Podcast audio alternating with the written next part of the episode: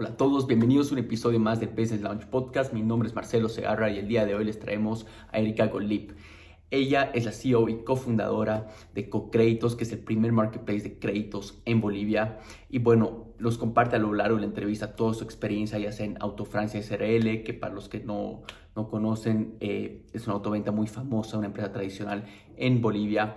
Y bueno, eh, a lo largo de la entrevista nos comparte demasiado valor explicándonos los retos que tiene como, como startup, como con créditos, siendo el primer marketplace de créditos acerca de cómo como fintech va agarrando y desafiando ya sea la industria banquera, toda la industria financiera y también nos comparte, nos da una perspectiva acerca de los beneficios que es ser una fundadora de una startup comparado a una directora en eh, la empresa, una empresa tradicional, Autofrancia, eh, que es una empresa igual familiar que ella tiene. Y bueno, la perspectiva que tener de ambos lugares del lado tradicional como de startups ha podido ayudar en su impacto y constantemente, bueno, van mejorando como, como empresa. Espero que disfruten de este episodio, realmente es demasiado valor, cosas muy prácticas que pueden aplicar, ya sea que estén pensando en emprender una empresa tradicional, una startup o eh, si ya tienen o colaboran actualmente en cualquier tipo de estas empresas. Espero que disfruten de este episodio. No olviden suscribirse a este canal de podcast, a este canal de YouTube. Y bueno, espero que disfruten de este episodio. Bienvenido a Business Launch Podcast, el lugar ideal para conversar con expertos alrededor de la TAM y compartir sus aprendizajes sobre negocios, marketing, tecnología y bienestar. Yo soy Marcelo Segarra, un aficionado por el aprendizaje constante y progresivo. Creo firmemente en los beneficios de fracasar temprano y educarnos para poder crecer en todo aspecto. ¿Y sabes qué es lo mejor de formar parte de nuestro podcast? Que aprendiendo y emprendiendo juntos podemos generar un impacto en la vida de los demás.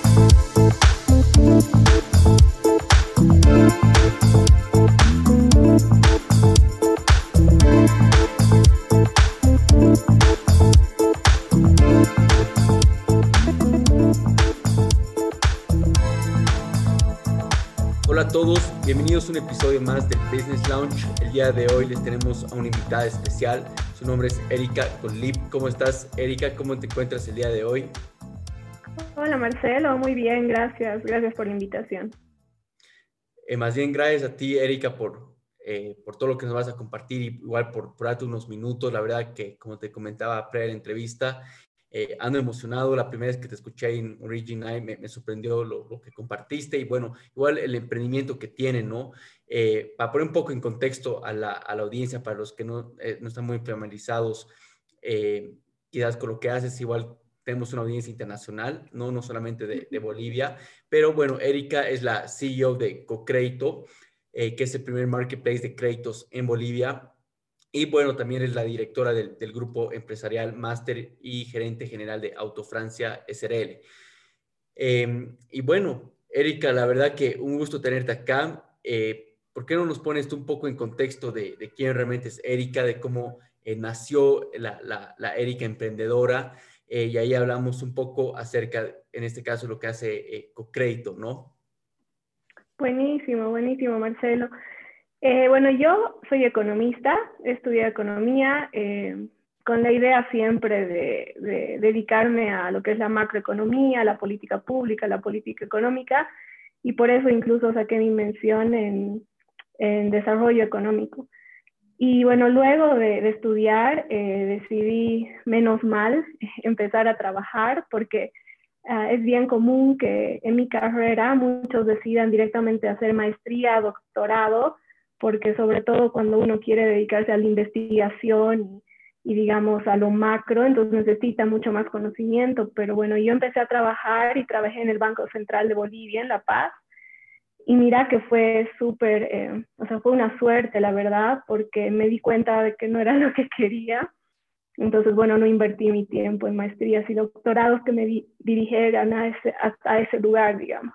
Entonces, eh, Afortunadamente, eh, igual, eh, después de eso, un docente que yo tenía en la U em, abrió su emprendimiento, que era una empresa que iba a ser consultora y se iba a dedicar a rescatar empresas en crisis.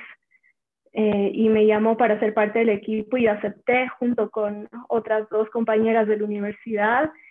y fue una experiencia eh, súper enriquecedora porque en poquísimo tiempo pudimos ver empresas de todos los rubros, o sea, salud, construcción, importadoras, manufactureras, que justamente estaban en crisis. Entonces, nunca se aprende más que cuando algo está en crisis, ¿no?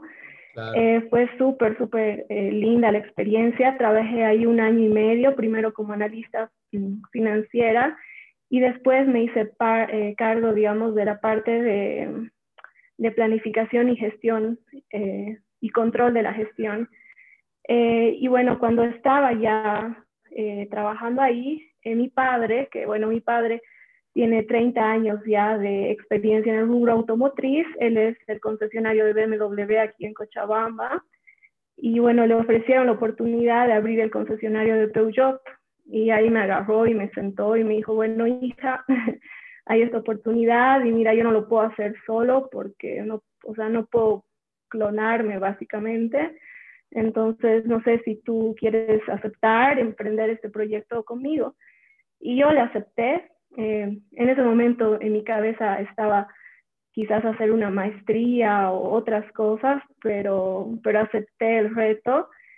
Y ha sido también un viaje increíble porque, mira, he tenido, hemos tenido que conseguir el lugar donde construir el showroom, hemos tenido que hacer desde la planificación de la construcción, la aprobación de los planos, los trámites de fundar una empresa, me conozco todas las instituciones habidas y por haber, nacionales, departamentales, municipales, para constituir una empresa. Eh, entonces se aprendió muchísimo de esa experiencia y obviamente como mi papá ya tenía tanto, tanta experiencia en el rubro automotriz, entonces básicamente lo que hemos hecho ha sido copiar el modelo de negocio de BMW a lo que era la concesionaria de Peugeot, así que también he aprendido muchísimo sobre, sobre dirección, eh, gerencia y bueno, planificación estratégica y administración y contabilidad y todo lo que te puedas imaginar. Eh, bueno, de eso ya son siete años eh, que estamos con la concesionaria de Peugeot y en paralelo yo siempre o sea, siempre tenía ese espíritu de querer ayudar y querer involucrarme en la sociedad y hacer cambios. Y por eso el 2013 también eh, yo ingresé a Global Shapers, que es una comunidad internacional, eh, que es un brazo operativo del World Economic Forum. Y ahí conocí a Andrea Puente, que es mi socia en co-crédito. Eh, primero entablamos una amistad, después se nos ocurrió la idea, o sea, porque siempre eran charlas existenciales que teníamos con Andrea.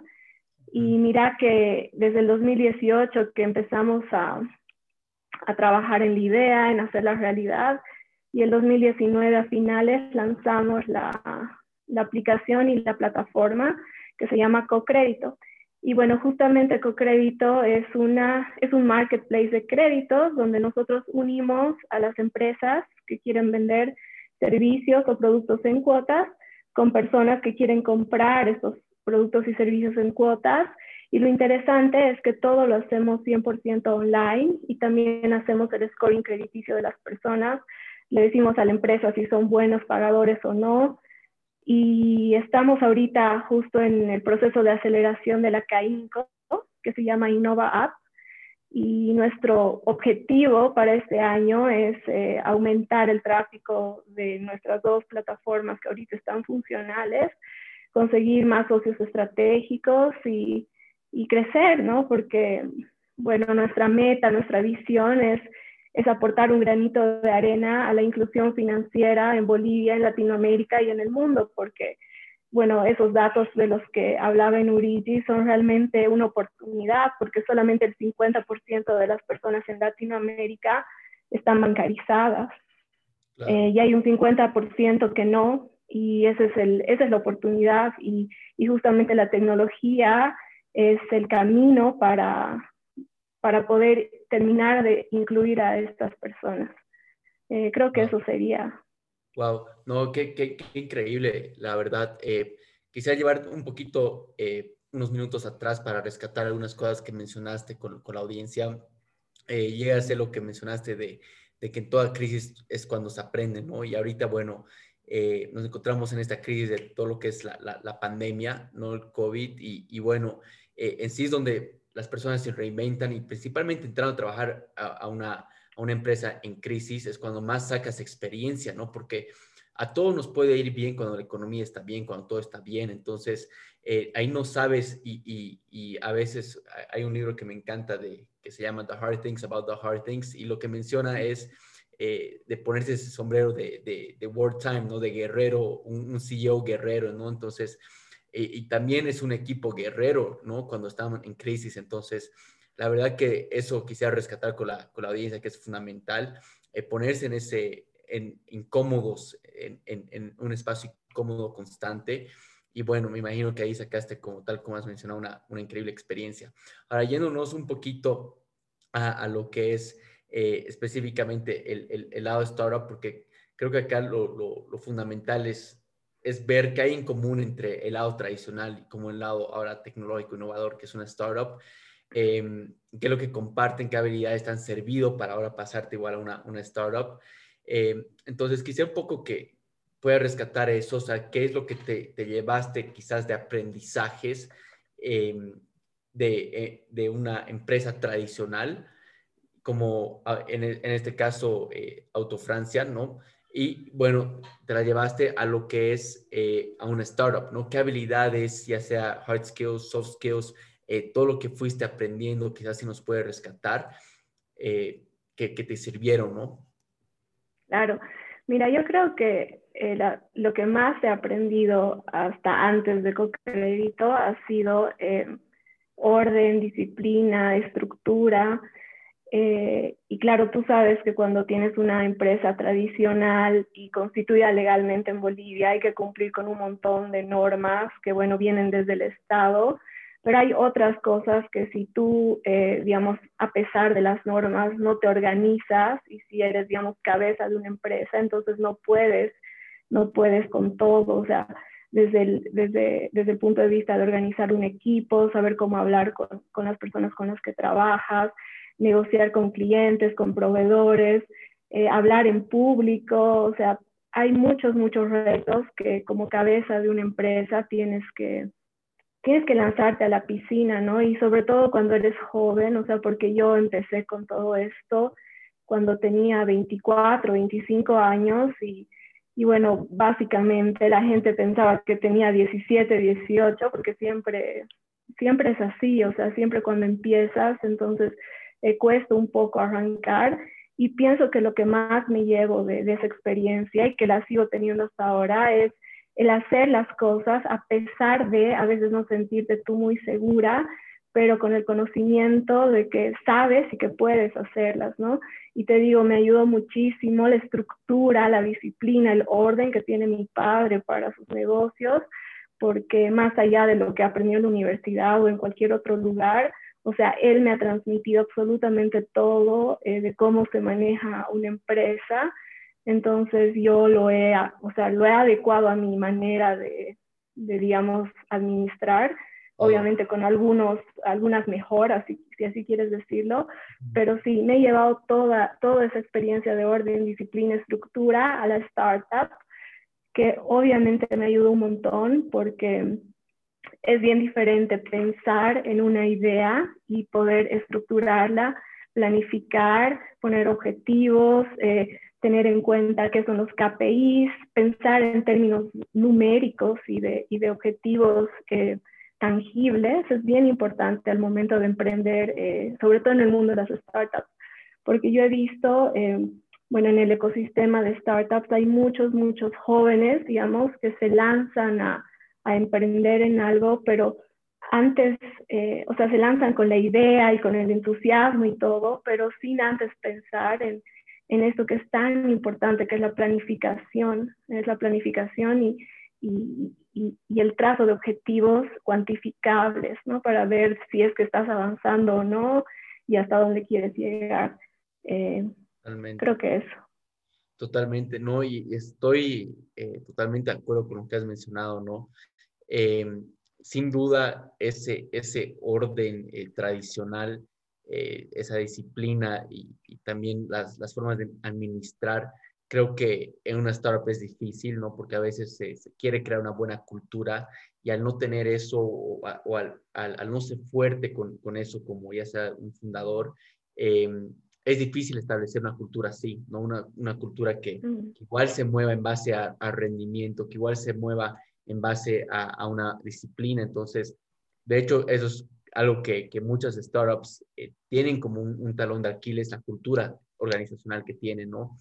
Eh, yéndonos quizás de una, una, perspectiva de qué cosas ahora están en una startup has podido llevar ahora al, lado tradicional, si nos podrías mencionar un poco de eso, eh, porque sin duda, eh, por lo menos, y esto lo digo porque yo igual ando un poco en, en, en, en ambos mundos, y, y sin duda el, el, mundo de startups que te ha hecho poner objetivos, KPIs y todo, eh, llevándolo al, al, lado tradicional, incrementa el rendimiento un montón, ¿no? Pero hay muchas personas que no están, eh, no les gusta ser medidas en cuestión de rendimiento, no les gusta agarrar y ver si, si son mejores eh, ayer que hoy día, competir consigo mismos, con sus versiones antiguas, ¿no? Entonces, quisiera un poco que me comentes desde, desde tu perspectiva qué cosas te llevaste, qué cosas has visto igual mejoras, eh, pros, cons, resistencias desde el lado tradicional igual. Sí, mira, lo que me encanta a mí del mundo de las startups es la flexibilidad y la capacidad de transformar de manera inmediata que, que tienen todas ellas. Em, bueno, digamos, no sé si has leído el libro de Lean Startup, pero es una, digamos, un libro básico para entender, digamos, cómo se mueven las startups. Y eso es creo lo que más he aprendido, o sea, pivotear cuando las cosas no están saliendo mal, porque nosotros estamos acostumbrados en las empresas tradicionales, digamos, tú haces tu estatuto de constitución y pones como objeto de la sociedad vender vehículos, no sé, importador y, y vender vehículos. Entonces de repente vas un año, dos años, tres años, cuatro años y no te va bien y tú sigues insistiendo porque has nacido para importar y vender vehículos. Entonces eso tiene que funcionar. Y muchas empresas quiebran por eso, porque no son capaces de pivotear y cambiar.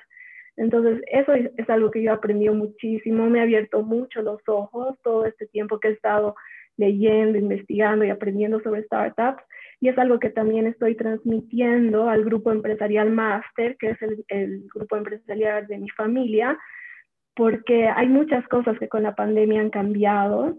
Totalmente. Y tú tienes que cambiar o mueres, ¿no? O sea, algunas, algunas empresas, incluso yo he escuchado empresas tradicionales decir, yo voy a morir de pie, ¿no? Como si fuera algo cuestión de orgullo, pero, pero pienso que sobre todo ahora o sea, cómo estamos, eh, no solo con la crisis y la pandemia, sino con todo, todo el desarrollo tecnológico y el crecimiento increíble que está, está sucediendo, es tiempo de que las empresas cambien. Y eso es algo que yo estoy transmitiendo a las empresas tradicionales con las que, con las que digamos, tengo relación a nivel eh, de empresa familiar y, está dando buenos resultados. O sea, la gente eh, a la gente le gustan los retos y le gusta ver qué otras opciones hay, aparte de lo que uno hace en el día a día, ¿no? Totalmente.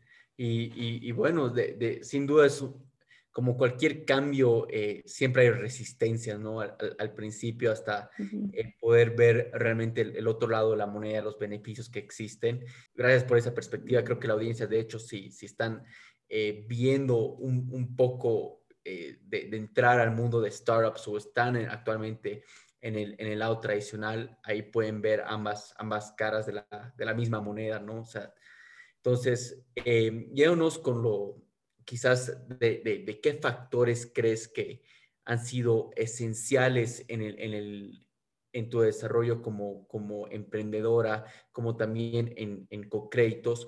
Eh, ¿Qué factores podrías determinar tú que, que son esenciales? Em, bueno, mira, factores internos, personales, pienso que es muy importante la curiosidad, la perseverancia y las ganas de, aprender. O sea, eh, nadie, o sea, si, si yo podría, pondría en una balanza, digamos, lo que aprendió en el colegio y en la universidad versus lo que he aprendido leyendo escuchando podcasts, viendo videos, eh, juntándome con las personas correctas, o sea, la universidad y el colegio se quedan así atrás, ¿no?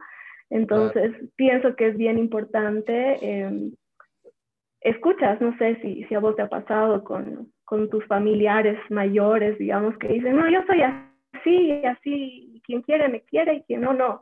Entonces hay mucha esa percepción de que, de que no podemos cambiar, que nuestro carácter, que, que nuestra forma de ser no puede cambiar, pero mira, yo, yo soy una ferviente creyente de que tienes que mejorar día a día y competir contra ti mismo, ¿no? Te, te hablo de un entorno ya bien personal y por el otro lado, también pienso que es súper importante em, juntarte con las personas correctas. Hay muchas veces que nosotros, digamos, dejamos a un lado eh, el hacer networking, el, el, el, participar en, no sé, congresos, seminarios, meterse, no sé, a una cámara de comercio, de industria, porque, bueno, nos quita tiempo, porque tal vez pensamos que es mejor estar con la familia o con los amigos, pero yo considero que es bien importante porque eh, el networking que tú haces, las, las, relaciones que tú siembras y luego, luego haces crecer, son pues tus futuros clientes, tus futuros proveedores, pueden ser tus futuros socios. Entonces, em, dicen, eh, no sé si has escuchado este autor que se llama Neil Pasricha, y él dice que eres el promedio de las cinco personas con las que más pasas tiempo.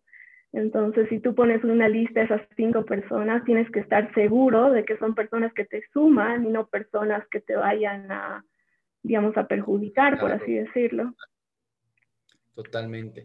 Y eh, la verdad, acá agregando eh, mis, dos, mis dos centavos, eh, sin duda, todo lo que has mencionado de, de poder ser unos perseverantes y, y, todos esos, esos skills que has mencionado son, son clave, ¿no? Y luego yéndonos con lo que es eh, amistades, el networking eh, y poder aprender y, saber que tú igual puedes cambiar, ¿no? Porque creo que es un chip que nos han puesto eh, mucho en, la cabeza desde muy pequeños, desde, desde un tema educativo, de que las personas no cambian, ¿no? De que las personas, o sea, es tal como son, si eres una persona extrovertida o introvertida, eh, eh, vas a ser así, ¿no? Que no haya esa posibilidad de cambiar o encontrar un balance en las cosas. Entonces, eh, sin duda, las personas vivimos en un constante cambio, ya sean con, eventos tan pequeños que no nos damos cuenta, que se forman hábitos y, o eventos tan grandes que te llegan a cambiar, ¿no? Entonces, yo igual soy un firme creyente en eso.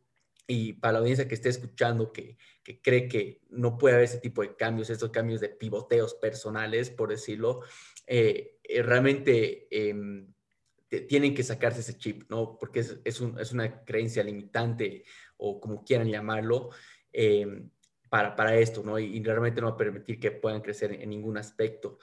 Eh, llévanos un poquito, eh, Erika, con lo que es co-crédito, un poco un poco entendiendo el lado financiero, creo que hasta los mismos datos que, que presentaste en Origin Night no sé si podrías un poco expandir en, esos datos, porque sin duda son eh, interesantes, sin duda es algo que, no todos saben, no todos saben, o, la misma historia que había eh, de Bolivia desde el lado financiero y, cómo ha habido este retraso ahora. Quizás un poco si nos puedes poner en, contexto de eso y hablamos un poco igual de lo que es co-crédito. Sí, claro.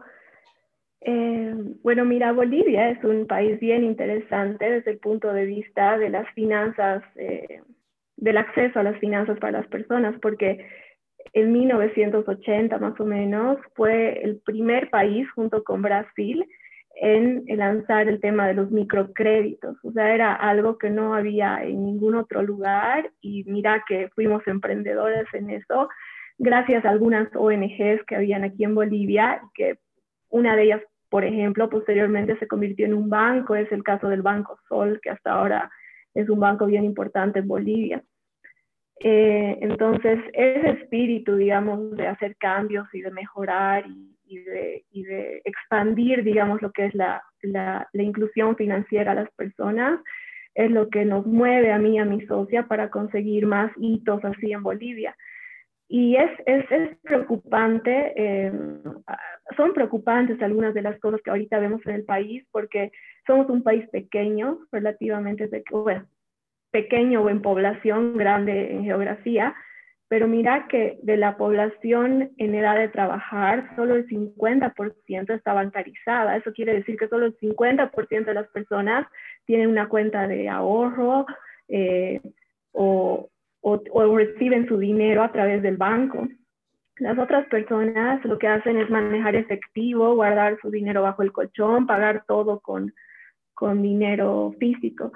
Y em, un, un, dato súper interesante que, que, sacó hace poco Mastercard es que hicieron un análisis de cuántas personas se habían bancarizado eh, durante la pandemia en Latinoamérica y eran cuatro millones de personas que se habían bancarizado solamente porque necesitaban, por ejemplo, hacer pagos online y que las cosas les lleguen a sus casas.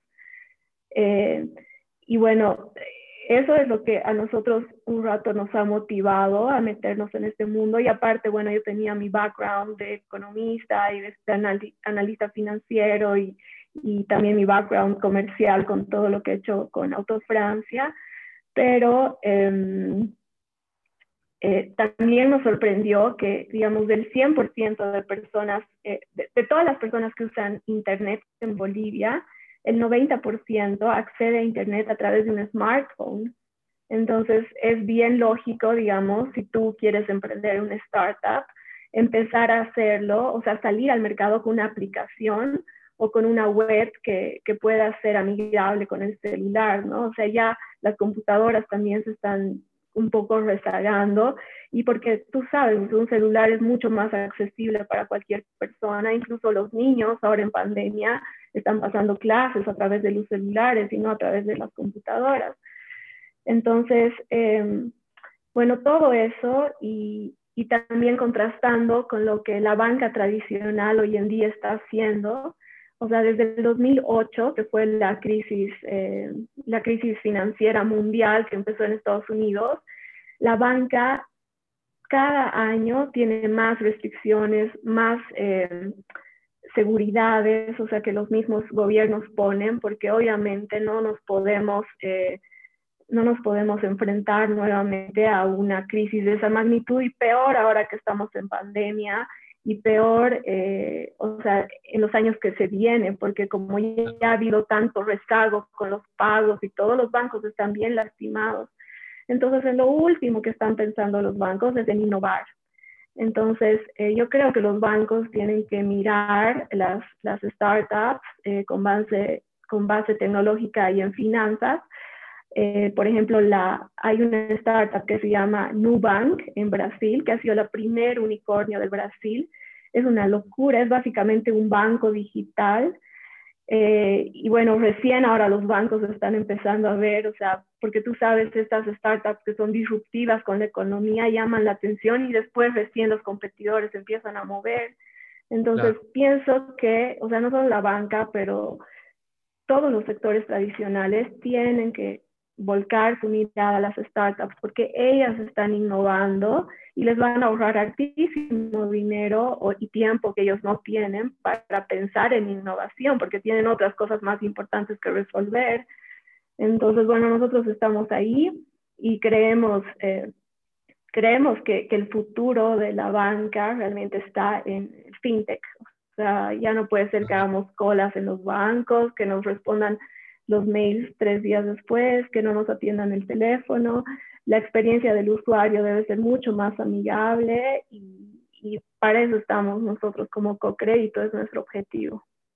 Totalmente. Wow. Eh, y, es increíble, ¿no? O sea, eh, personalmente yo paro un montón viajando a, ya, sea eh, principalmente Miami, y veo la gran diferencia, ¿no? desde el lado fintech y las ventajas que tienes ya sea eh, con, plataformas eh, para medio rápido tu crédito, ya sea Credit Karma, eh, varias cosas así que agarran y, te, como, como usuario, como consumidor, realmente te permite acceder a varias cosas de una manera sencilla, ahorra tu tiempo, o sea, los, los beneficios son ilimitados, ¿no? Para, para, para el cliente final.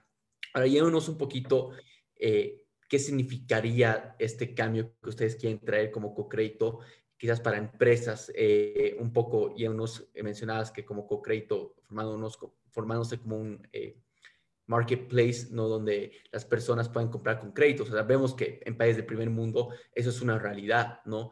Eh, entonces, hay, hay empresas, ya sea como, como Affirm, hay varias empresas, la más conocida, más grande de Estados Unidos, creo que es Affirm, que, que, ha logrado, permite en realidad a los a los eh, usuarios a comprar con créditos, a plazos, ¿no? Entonces, ¿nos podrías comentar un poco del, impacto que igual tener créditos puede facilitar? Porque igual tengo una empresa mediana pequeña y el tema del crédito es un, es un eh, o sea, si bien te piden eh, no tener esa tecnología para revisar el background, saber si es un buen pagador o no, realmente es, es, un problema, ¿no? Entonces, ¿podrías comentarnos un poco acerca de ese beneficio, de ese impacto que puede traer?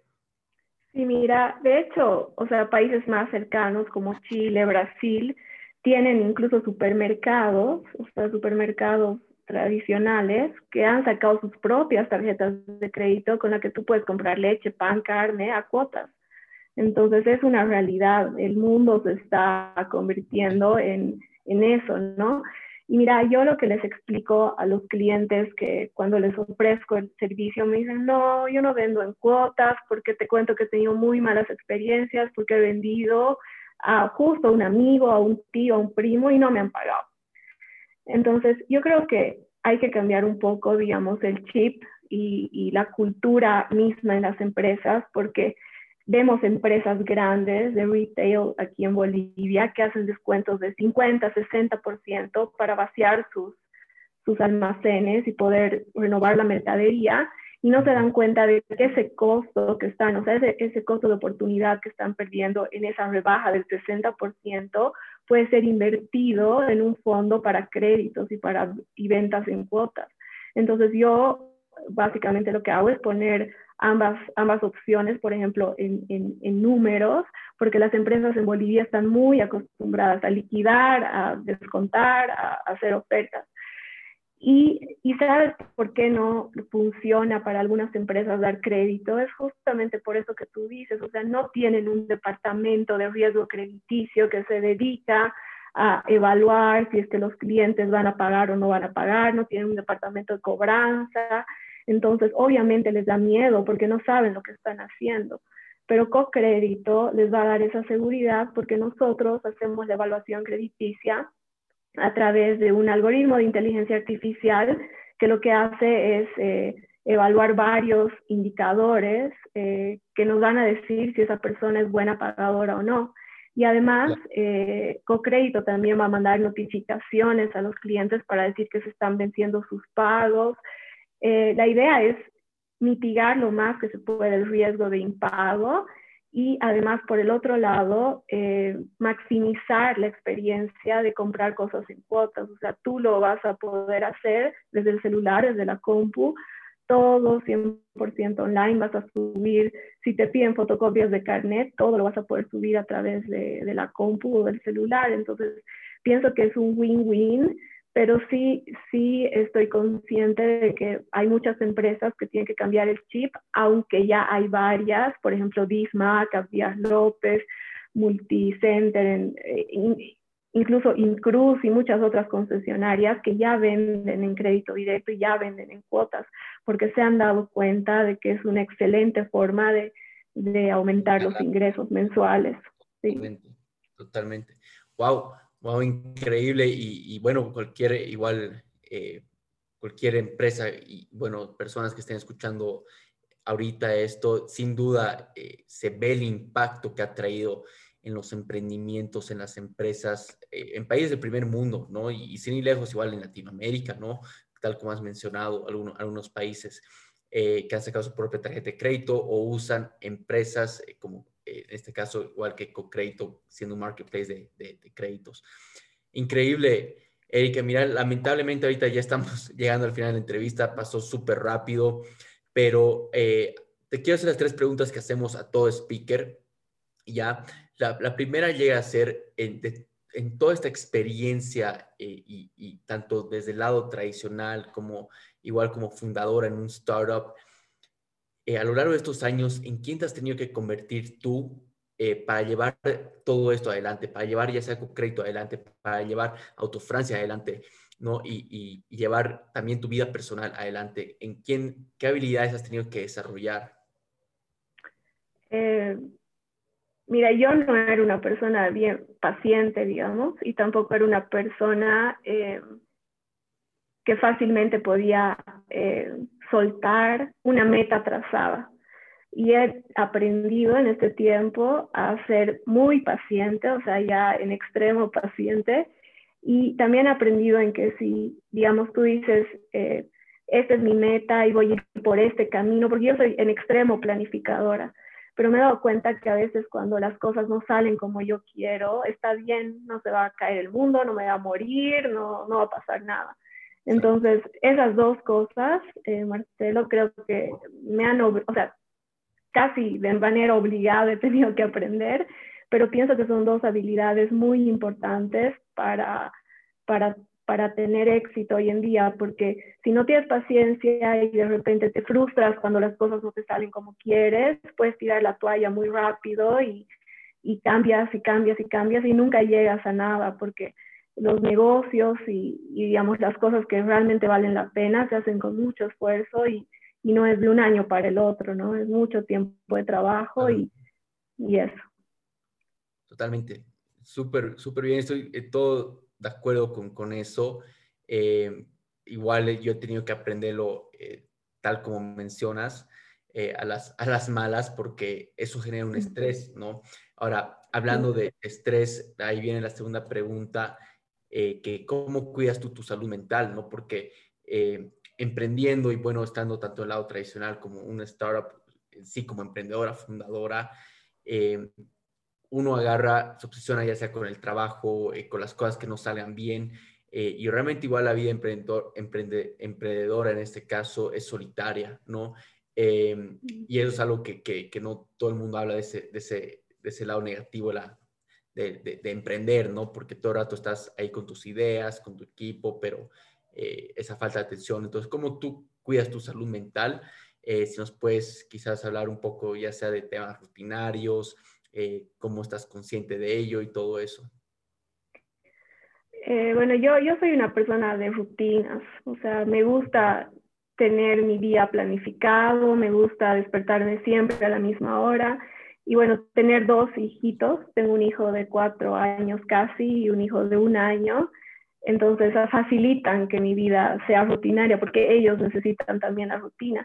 Y mira, yo sinceramente antes de, de tener, bueno, ahora que tengo dos, cuando tenía un hijo me refugiaba bastante en el ejercicio, en la actividad física, pero ahora con la pandemia y con un hijo más es un poco más difícil. Entonces lo que yo hago es apartar mi tiempo de trabajo y el de familia y lo que más me relaja es pasar tiempo de calidad con mi familia, con mi esposo.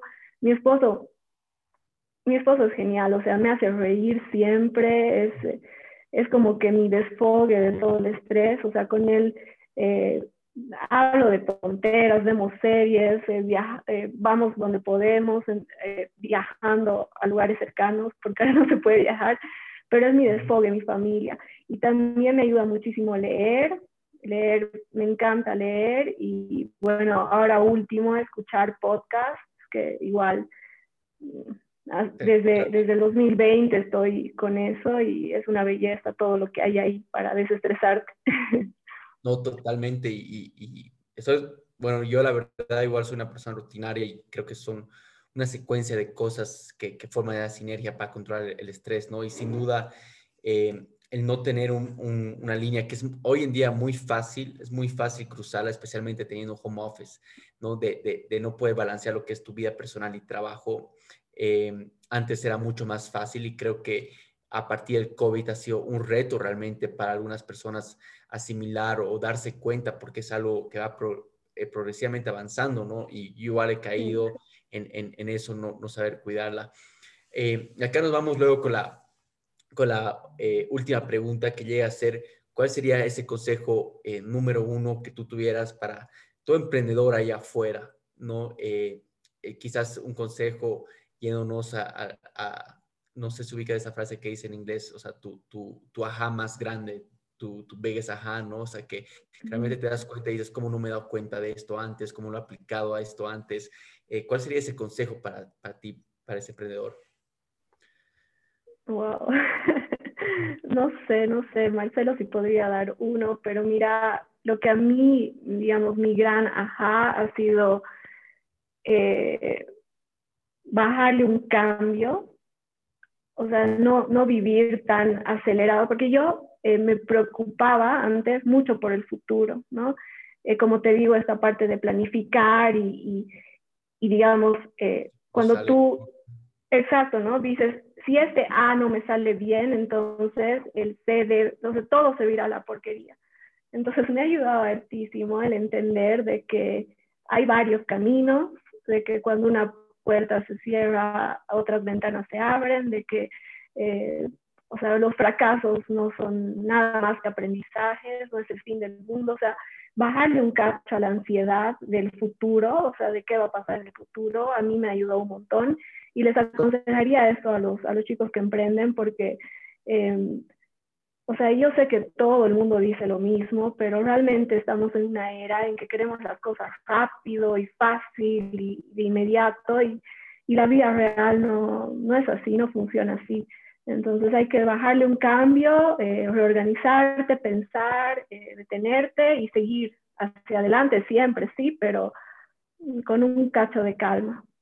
Totalmente, y, estoy de acuerdo con eso. Qué buen consejo, porque eh, yo lo he vivido y, parte de, de, haber descuidado mi salud mental es por haber vivido en ese ritmo, en ese ritmo de que todo tiene que pasar rápido, que estoy corto de tiempo, sentir todo eso, ¿no? Entonces, sin duda, parar un rato y, disfrutar el, proceso en vez de, de destino final es, algo clave, ¿no? Entonces, quiero invitar a la audiencia a volver a escucharlo. Estos consejos que has dado, la verdad, son, son claves, van a ahorrar un montón de, estrés, eh, ansiedad que, puede estar sintiendo en este momento. Muchas gracias, Erika. La verdad que ha sido increíble conocer un poco eh, de todo lo que, lo que haces desde el lado tradicional como una fundadora en una startup. Así que eh, te deseamos todo lo mejor. y bueno, esperamos escuchar muy, eh, muy pronto de, de, de Cocrédito, de cómo está creciendo, escuchar muy pronto de ti y gracias por haber compartido todo lo que has compartido hoy. No, mil gracias a vos, Marcelo, por haberte, por haberte contactado conmigo y mil felicidades por, por el podcast. He visto, he escuchado varios de tus episodios, está todo genial, así que sigue adelante y, y vamos a estar en contacto.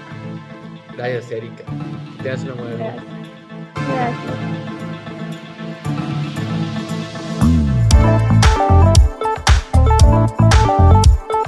Gracias por escuchar este episodio. Si te gustó nuestro contenido y sacaste valor, regálanos una reseña, una calificación y suscríbete a nuestro podcast y nuestro canal de YouTube.